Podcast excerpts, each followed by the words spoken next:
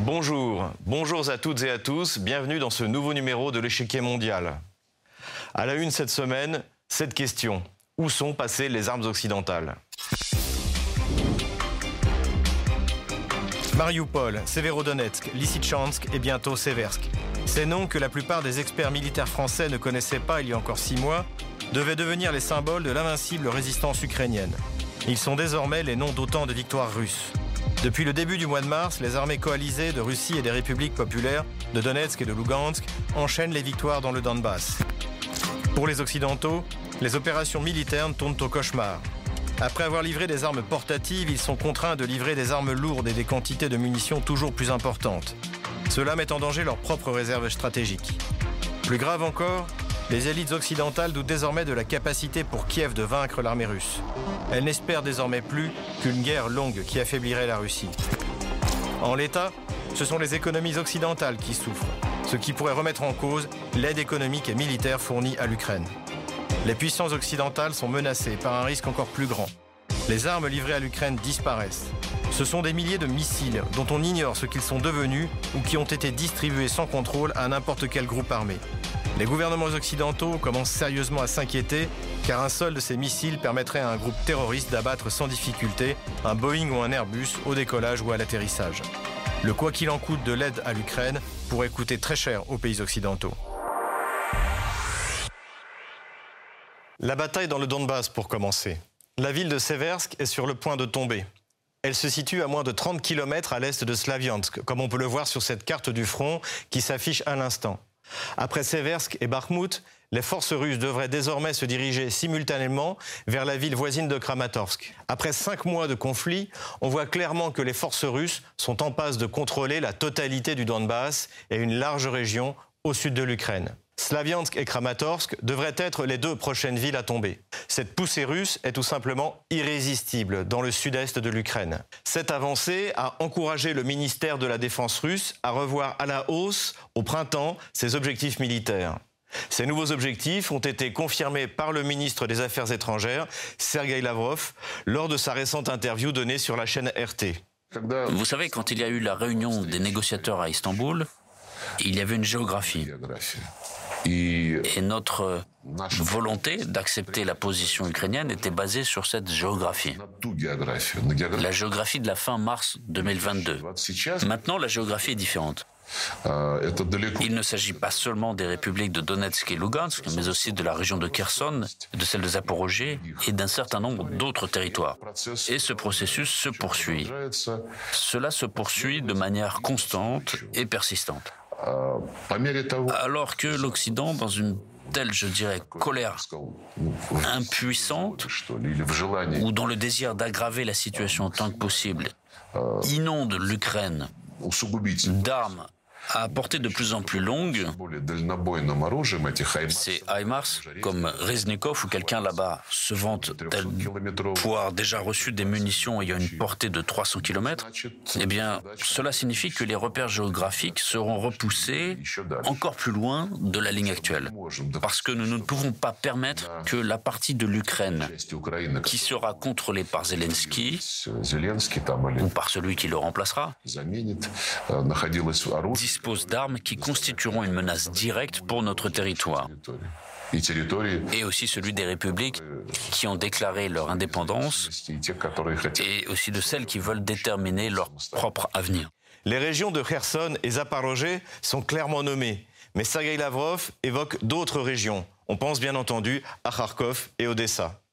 L'OTAN, qui est devenue partie prenante du conflit, déverse des quantités d'armes et de munitions toujours plus importantes pour compenser les pertes impressionnantes de l'armée ukrainienne. Le problème est que non seulement cela ne suffit pas, mais en plus, il faut désormais puiser dans les réserves stratégiques. Du point de vue de l'aide financière à l'Ukraine, les choses ne vont pas mieux, comme le révèle le site d'info américain Bloomberg. L'Union européenne bloque l'aide à l'Ukraine alors que l'on craint une crise du gaz. L'Union européenne prend du retard sur ses promesses très médiatisées de fournir un programme d'aide substantiel à l'Ukraine, alors que le bloc est confronté à la perspective de graves difficultés économiques dans son pays. Sur les 9 milliards de dollars promis par Ursula von der Leyen, il y a deux mois, seul 1 milliard a été fourni, alors que le coût de la reconstruction de l'Ukraine est estimé à 750 milliards de dollars. Début juillet, à la conférence de Lugano, en Suisse, la présidente de l'Union européenne a proposé aux Ukrainiens de recenser leurs besoins. C'est pourquoi la Commission européenne a proposé au gouvernement ukrainien de mettre en place une plateforme de reconstruction afin de recenser les besoins d'investissement, de coordonner les actions, de canaliser les ressources et bien sûr de soutenir un programme de réforme ambitieux. Des déclarations qui ne sont pas sans rappeler celles du chancelier allemand Olaf Scholz. C'était lors du G7 en Allemagne, fin juin, souvenez-vous, il appelait à un plan Marshall pour l'Ukraine. Nous avons également déjà discuté de la reconstruction à long terme. Il y a de l'argent supplémentaire à mobiliser à cet effet, mais le plus important est que nous voulions nous réunir du point de vue du G7, mais aussi du point de vue d'autres pays de l'Union européenne pour discuter de la question de la reconstruction. Nous avons besoin d'un plan Marshall pour l'Ukraine qui doit également être bien planifié et développé. C'est ce que nous avons décidé de faire. Mais pour le moment, beaucoup y voient un effet d'annonce, car il est impossible de savoir quelles seront les frontières de l'Ukraine après le conflit. Les Occidentaux seront-ils prêts à prêter des milliards de dollars à un pays qui aura perdu son accès à la mer et l'essentiel de ses zones industrielles? Pour l'Union européenne, toute aide doit également être liée à des réformes. Le statut de candidature de l'Ukraine à l'UE s'est accompagné d'une feuille de route avec trois axes principaux. Lutter contre la corruption, briser le contrôle des oligarques sur l'économie et établir des règles pour sélectionner les juges. L'Ukraine se classe 122e sur 180 pays selon l'indice de perception de la corruption de Transparency International. Comme vous le voyez, l'organisation de lutte contre la corruption attribue seulement 32 points à l'Ukraine. Van der Leyen a donc exigé du Parlement ukrainien que Kiev sélectionne dès que possible les bonnes personnes pour ses organes anticorruption. Le régime ukrainien doit aussi mettre en œuvre une législation anti-oligarque et faire avancer une nouvelle loi sur les médias. Parallèlement à ce doute croissant sur l'hypothétique victoire ukrainienne, la crise énergétique qui va frapper les pays occidentaux cet automne pourrait paralyser l'aide au régime de Kiev. Cette inquiétude était au cœur de l'entretien d'Emmanuel Macron le 14 juillet dernier. Le vrai changement de dernier jour, je considère qu'on en a trop peu parlé, c'est la décision russe de commencer à couper le gaz. Elle avait commencé dans certains pays, menacée, inquiétée, mais là, sur le principal gazoduc qui s'appelle Nord Stream 1, elle a coupé. C'est un signal. Qu'est-ce qu'elle envoie comme message très clair? Qu'elle utilisera le gaz comme un élément de cette guerre. Nous sommes dans ce que l'on appelle une guerre hybride. Les échecs militaires de l'Ukraine et la fatigue des populations occidentales vis-à-vis -vis du conflit ne sont cependant pas les pires menaces qui pèsent sur nos pays. Une partie des armes livrées a tout simplement disparu. Elles pourraient se retrouver sur le marché noir, ce qui inquiète les parlementaires européens, comme l'indique le 11 juillet le journal Le Figaro. Ukraine. L'UE, inquiète d'un trafic d'armes, renforce sa coopération avec la Moldavie. L'Union européenne a renforcé lundi 7 juillet sa coopération avec la Moldavie pour l'aider à contrôler sa frontière avec l'Ukraine et prévenir le risque de trafic d'armes en provenance de ce pays en guerre, s'inquiétant de voir détourner le matériel militaire fourni par les Occidentaux. Cette situation préoccupe aussi les autorités internationales. Des armes envoyées sur le front vont-elles revenir illégalement en Europe de l'Ouest? Le patron d'Interpol alerte sur le risque d'un scénario type ex-Yougoslavie, comme l'indique France Info début juin. La grande disponibilité d'armes pendant le conflit actuel entraînera la prolifération d'armes illicites dans la phase post-conflit. Les criminels sont déjà en train de se concentrer sur cela. Les Occidentaux semblent n'avoir tiré aucune leçon des guerres des dernières décennies. Il a fallu des années pour récupérer les missiles antiaériens Stinger livrés aux Afghans dans les années 80. Les guerres de Yougoslavie ont alimenté en armes les gangs dans toute l'Europe. Souvenez-vous de la terrible épopée du gang de Roubaix en France. Selon les médias russes, ces armes portatives se retrouvent sur le dark web et l'on peut désormais acheter un Javelin, un lance-missile anti-char portable américain révolutionnaire, pour 30 000 dollars. Des criminels ukrainiens vendent des missiles américains sur le dark web selon les médias pro-russes. Une image non vérifiée sur les réseaux sociaux du lance-roquette Javelin à vendre suggère que des armes anti-chars sont vendues par des Ukrainiens, alors que la police d'Interpol avertit que des armes envoyées dans une zone de guerre tombent entre des mains criminelles. Au-delà des accusations de propagande russe, l'Union européenne prend la menace au sérieux et depuis la mi-mai est venu renforcer les contrôles à la frontière moldave, route de tous les trafics partant d'Ukraine. La situation est loin d'être sous contrôle et si un avion de ligne venait à être abattu par les terroristes au moyen d'un missile antiaérien livré à l'Ukraine, les dirigeants occidentaux devraient faire face à leurs responsabilités. Tout de suite, on passe au débat. On accueille notre invité. Pour en parler, nous recevons aujourd'hui Gilles-Emmanuel Jacquet. Bonjour Gilles-Emmanuel. Bonjour Xavier. Vous êtes analyste à l'Institut international de recherche pour la paix à Genève, chargé de cours en relations internationales. Merci d'être avec nous sur RT France. Des quantités considérables d'armes portatives comme les Javelin ou les Stinger ont été livrées en Ukraine dès avant le conflit. Aujourd'hui, une bonne partie est tombée entre les mains des Russes et des républiques. Une autre est dans la nature. Propagande russe ou risque réel, selon vous? Il y a eu au début de, cette phase du conflit en Ukraine, en particulier quand les troupes russes étaient proches de Kiev, il y a eu une distribution massive, plus de 21 000 fusils d'assaut euh, de type Kalachnikov qui ont été distribués à la euh, population. Et on n'est pas sûr que euh, tous les contrôles, que les enregistrements ont été faits de, la, bonne manière. Au contraire, on se souvient de vidéos on voyait dans la rue des caisses qui étaient ouvertes et des gens qui se servaient et il n'y avait pas de liste, il n'y avait pas d'enregistrement. Et des pays membres de l'OTAN et de l'UE euh, récemment s'en sont euh, inquiétés. Et on a notamment la ministre de la Défense euh, tchèque, Jana Tchernochova, qui a dit que c'est un problème que nous avions connu au moment du conflit en Yougoslavie et c'est un problème que nous connaîtrons encore. Ce qui a fortement déplu d'ailleurs au gouvernement ukrainien qui considère que c'est de la propagande russe ou qu'en tout cas cela alimente la propagande russe en vue de réduire ou supprimer, on va dire, euh, les envois d'armement vers l'Ukraine. Et quels sont les moyens, euh, selon vous, dont, disposent les pays occidentaux pour euh, contrôler et, le cas échéant, reprendre le contrôle de ces armements? Alors on a Oleg Reznikov qui a dit qu'il y avait déjà des contrôles, que c'était un souci pour le gouvernement ukrainien et que l'Ukraine utilisait depuis 2019 un logiciel de l'OTAN. Et euh, il a annoncé qu'il y aurait d'autres mesures euh, pour éviter que les armes prolifèrent. Et il a ajouté que l'Ukraine avait besoin de ces armes, donc en aucun cas euh, elle permettrait qu'il y ait du trafic. Pourtant, on peut en douter, il y a eu des conflits dans l'ex-Yougoslavie hein, et au Kosovo et dans d'autres régions du monde où on a vu justement un trafic d'armes assez intense. Et une fois que le conflit était fini, eh bien, ces armes débordaient les frontières du pays et se retrouvaient ailleurs, pas seulement sur d'autres théâtre, on va dire, de conflits armés, mais aussi euh, alimentait euh, la criminalité organisée. Donc au niveau des mesures, pour revenir là-dessus rapidement, L'Union européenne a annoncé, c'était Ilva Johansson qui a annoncé qu'il y avoir justement ce qu'ils appellent une sorte de, hub de coopération et de contrôle de, l'armement, des fournitures d'armes qui sera établi en, Moldavie. Et les pays de l'UE ont décidé aussi de se regrouper dans les achats d'armes. Euh, et il y a un plan euh, de 500 millions euh, d'euros justement là-dessus pour une meilleure coordination et ils espèrent un meilleur contrôle.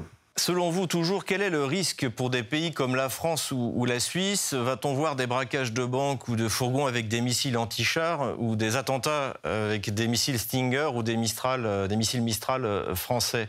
Parce qu'il ne s'agit plus seulement de Kalachnikov désormais, on parle vraiment d'armes extrêmement dangereuses.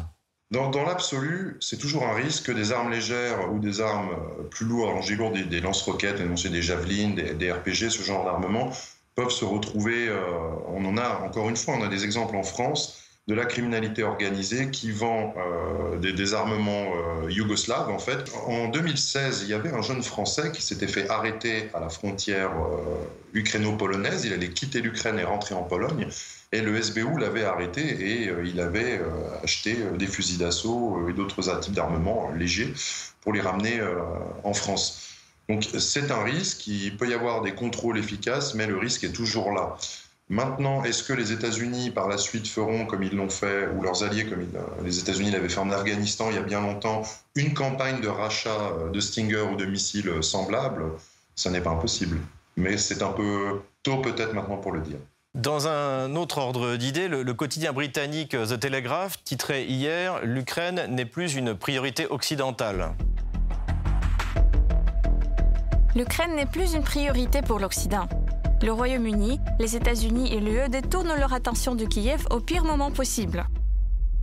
Qu'est-ce que vous en pensez euh, Est-ce que l'aide économique promise à Kiev finira par arriver euh, dans sa totalité ou pas Ou alors, pour reprendre le titre de notre émission, le, quoi qu'il en coûte des pays occidentaux pour l'Ukraine, c'est déjà terminé? Peu d'informations communiquées au public sur la manière dont les fonds sont, euh, sont, sont suivis ou contrôlés.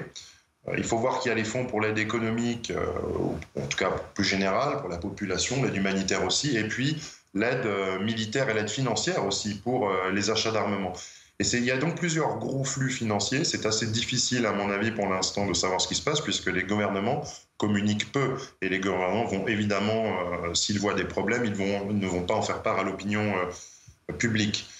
Donc, au niveau du gouvernement britannique, on a maintenant, mais aussi au niveau, euh, d'ailleurs, non pas du gouvernement américain, mais plutôt du Congrès, on a des voix dissonantes qui commencent à se faire entendre et qui demandent soit plus de contrôle, soit même certaines. C'est par exemple le cas de, Victoria Spratt, qui est euh, une membre du, Congrès, une représentante au Congrès qui est républicaine, et qui a euh, récemment parlé à nouveau des dysfonctionnements qui malheureusement affectent l'Ukraine depuis bien longtemps, des problèmes économiques et de la corruption en particulier. Elle a été assez attaquée par ses collègues, mais elle a répondu qu'elle était née en Ukraine, qu'elle avait vécu dans ce pays et qu'elle connaissait les problèmes du pays. Et c'est un risque c'est un risque et dans une situation de conflit où l'État est quand même d'une certaine manière désorganisé, il ne fonctionne pas comme en temps de paix, euh, qu'est-ce qui nous garantit que tous les fonds euh, soient utilisés euh, proprement? Donc cette question-là, les États occidentaux se la posent depuis un moment, mais c'est une forme, on pourrait dire, finalement d'indélicatesse du point de vue du pouvoir ukrainien qui considère que c'est même une intrusion. Peut-être par la suite, nous verrons que les fonds ont été mal utilisés. Il y a malheureusement eu des précédents. C'est ce qui avait été rapporté pour les milliards qui avaient été investis en Afghanistan. La dernière semaine, le président français était interrogé sur la guerre en Ukraine à l'occasion de son interview du 14 juillet. Emmanuel Macron est revenu sur le risque d'une troisième guerre mondiale avec ce conflit et a justifié les sanctions économiques contre la Russie. Nous voulons stopper cette guerre sans s'impliquer dans cette guerre. Et en même temps que nous voulons tout faire pour que la Russie ne puisse pas gagner, pour que l'Ukraine puisse défendre son territoire. Nous ne voulons pas d'une guerre mondiale. Et donc, on ne veut pas l'extension géographique à d'autres parties prenantes de cette guerre. C'est pour cela qu'on veut stopper la guerre sans faire la guerre. Le plus utile, la seule chose à faire, c'est aider l'Ukraine et sanctionner l'économie russe. Est-ce que cette politique porte ses fruits? C'est la bonne technique ou les Occidentaux ne seraient-ils pas en train de se tirer une balle dans le pied? On remarque en fait maintenant qu'il y a aussi euh, chez certains gouvernements en Europe une crainte par rapport à l'hiver et à l'automne, même déjà à l'automne qui va venir, à cause de la question énergétique, de pénurie, de l'augmentation des prix de l'énergie et puis aussi de possibles pénuries euh, alimentaires, sans compter une inflation générale. Et tout cela qui s'ajoute déjà dans un contexte de difficultés économiques suite au Covid-19 et à ses effets, et plus généralement aussi à des économies européennes qui sont en tout cas en Occident, euh, on dirait en, en récession, proche de la récession pour certaines. Donc c'est euh, à ce niveau-là une situation assez, euh, assez critique et il est possible qu'il y ait une prise de conscience, un retour aux réalités chez certains et il n'est pas impossible dans les mois à venir de voir des États européens revenir petit à petit sur certaines sanctions ou en tout cas essayer de, pourquoi pas peut-être même relancer des discussions, des négociations euh, pour euh, peut-être pas mettre fin au conflit, mais en tout cas euh, mettre fin à certaines violences, en tout cas réduire certaines opérations. Donc il y a une prise de conscience parce que maintenant on voit qu'il y a aussi en Allemagne, dans beaucoup de pays, il y a des craintes sur l'hiver qui va venir et en Allemagne, des compagnies dans le domaine énergétique ont dit que si la, la question énergétique n'était pas résolue cet hiver, il y avait des risques de troubles sociaux euh, en Allemagne, mais aussi plus généralement euh, en Europe. Donc c'est une situation euh, de difficulté économique qui nous laisse voir en fait que l'Europe est en difficulté, alors que Bruno Le Maire disait, notamment dans le cas de la France, que l'économie russe serait à genoux. Et ce n'est pas le cas. Le rouble a atteint des sommets quasi historiques. La Russie n'a quasiment pas de dette, contrairement aux pays occidentaux. Euh, elle a des industries, elle se réindustrialise. Depuis 2014, il y a aussi finalement une politique macroéconomique en, Russie de réorientation depuis maintenant bah, le début de, cette année, la nouvelle phase du conflit et les sanctions, en Russie, on a compris maintenant qu'il y avait une réorientation aussi économique générale qui allait se faire vers l'Asie et qu'en tout cas l'Europe ou le monde occidental ne compterait plus euh, comme avant. Donc on a l'impression que c'est plutôt euh, contre-productif et que les sanctions sont en train d'être détriment des pays qui les ont euh, adoptées. Voilà.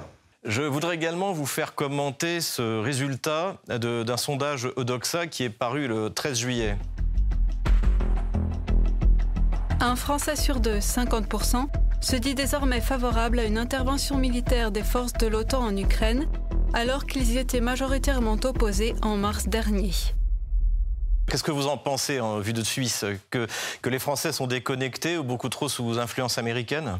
Bon, vu de Suisse, je ne pourrais pas parler au nom de l'opinion euh, publique suisse, puisqu'elle est d'une certaine manière partagée. Euh, le pays a, pris aussi des sanctions euh, contre la Russie et est sorti de sa neutralité traditionnelle.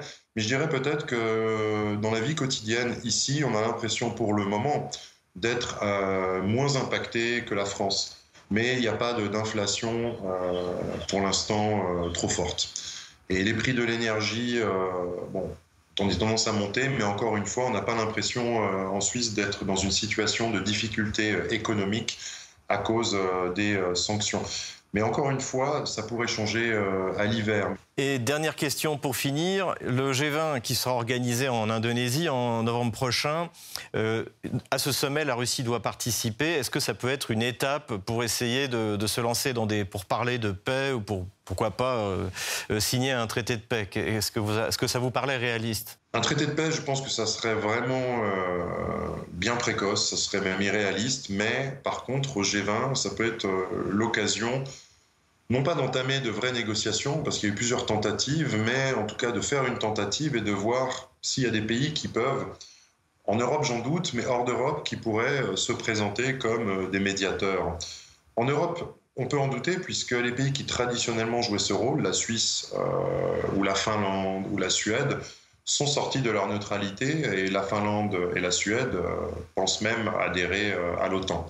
Israël et la Turquie, eu égard aussi à leurs relations étroites au niveau économique et autres avec la Russie et l'Ukraine, ont essayé, mais ça n'a pas fonctionné.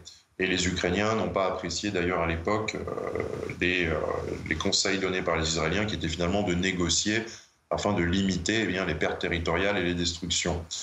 Donc Peut-être qu'une puissance hors d'Europe pourrait se proposer, et ça serait d'une certaine manière historiquement euh, inédit, qu'une puissance non européenne euh, puisse proposer un, plan de paix.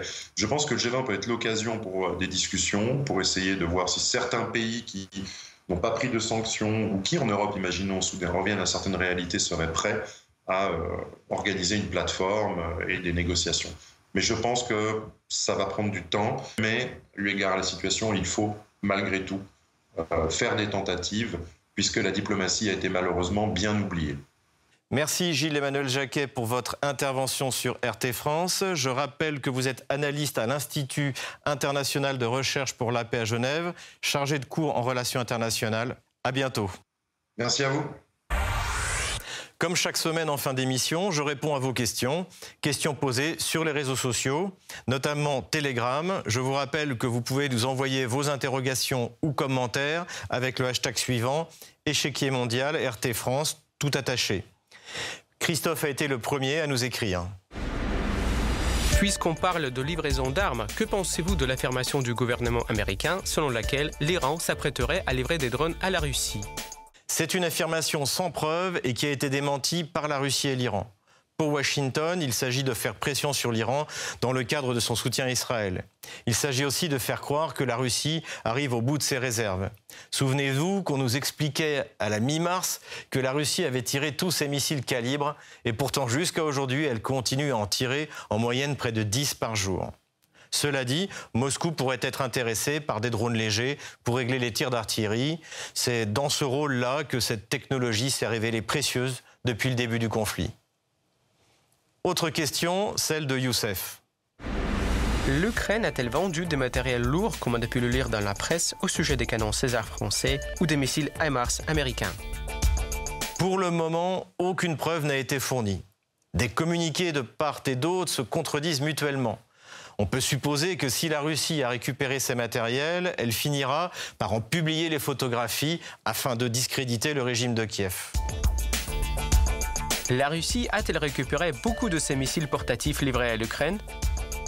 Oui, au fur et à mesure du retrait des troupes ukrainiennes, non seulement du Donbass, mais des régions du sud de l'Ukraine, des stocks considérables d'armements occidentaux ont été saisis.